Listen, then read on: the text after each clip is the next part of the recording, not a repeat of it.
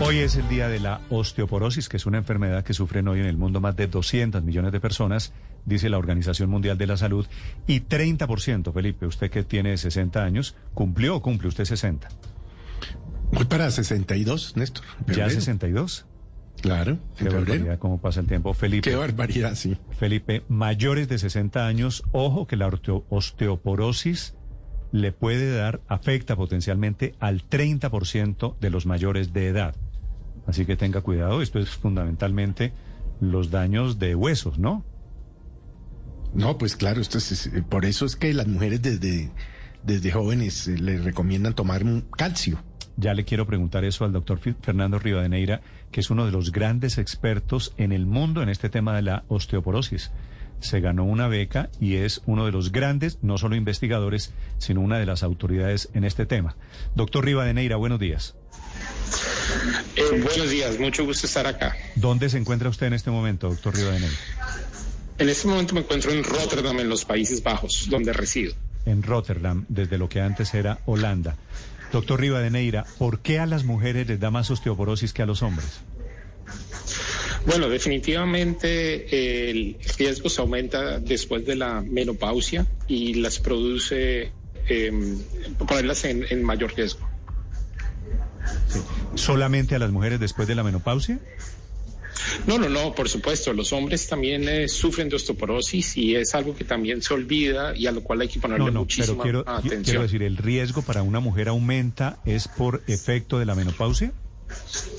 Sí, eh, pues es básicamente pensar cuánto hueso se ha adquirido durante la vida y eh, obviamente después de la menopausia se empieza a perder y eso los pone en un riesgo de nuevas estrategias de análisis como es el uso de eh, inteligencia artificial para tratar de encontrar en pacientes qué subgrupos pueden beneficiarse mejor de los tratamientos. Sí. Así como dice usted, doctor Rivadeneira, que eh, a las mujeres es cuando eh, eh, la determinada, ¿los hombres cómo lo miden? Se miden exactamente igual y básicamente es que los hombres tenemos una ventaja y es que a lo largo de la vida, hasta los 30 años, hemos adquirido más hueso cuantitativamente y también en calidad del hueso, la manera como se distribuye el hueso. Eso hace que el riesgo de fractura llegue, pero más tarde en el tiempo. Entonces, en las mujeres, ellas están en el mismo riesgo antes. Sí, pero si para las mujeres es la menopausia, para los hombres, ¿qué es? Los hombres es el paso del tiempo, básicamente. Y también, pues, eh, eh, se está hablando ahora de la interacción con los músculos, que es lo que se denomina la pérdida de masa muscular, que es sarcopenia. Pero es un proceso que es mucho más lento y básicamente el riesgo de una mujer a los 60 años es el mismo riesgo que tiene un hombre pero a los 70 años. Doctor Rivadeneira, ¿y cómo se eh, diagnostica la eh, osteoporosis? El, patrón de oro es la densitometría ósea, que es básicamente medir la cantidad de mineral en el hueso y eh, se compara con la densidad mineral ósea de un adulto joven del mismo sexo. Eh, cuando se ha disminuido más de dos y media desviaciones estándar, es lo que se considera como el diagnóstico de osteoporosis y cuando un paciente eh, se puede empezar a tratar. Sí, doctor Rivadeneira, ¿cómo funciona la dieta y los suplementos eh, que son ordenados por los médicos para tratar la osteoporosis, es decir, para recuperar esos niveles de calcio? Pues ahí estamos en este momento eh, eh, con una controversia en el sentido que las recomendaciones que se hacían antes, por ejemplo, de suplementos de calcio y de vitamina D, en este momento no se deben hacer, excepto en los individuos que tienen niveles extremadamente bajos de vitamina D. Eh, esos no ayudan. Eh, tal vez el mejor consejo en este momento es tener una dieta balanceada eh, sí rica en, nutrientes de calcio y básicamente tratar de mantener una actividad física sostenida. Ah, pero entonces las pepas esas que se suelen recomendar o que hay tantas propagandas, ¿eso es mejor no, doctor Rivadeneira? Eh, Es mejor no eh, si no tienen una indicación médica por una deficiencia. Es decir, que el uso indiscriminado de esto en realidad puede poner en, riesgo de otras enfermedades, como es el caso de utilizar calcio para eh, ponerse en riesgo de enfermedad cardiovascular.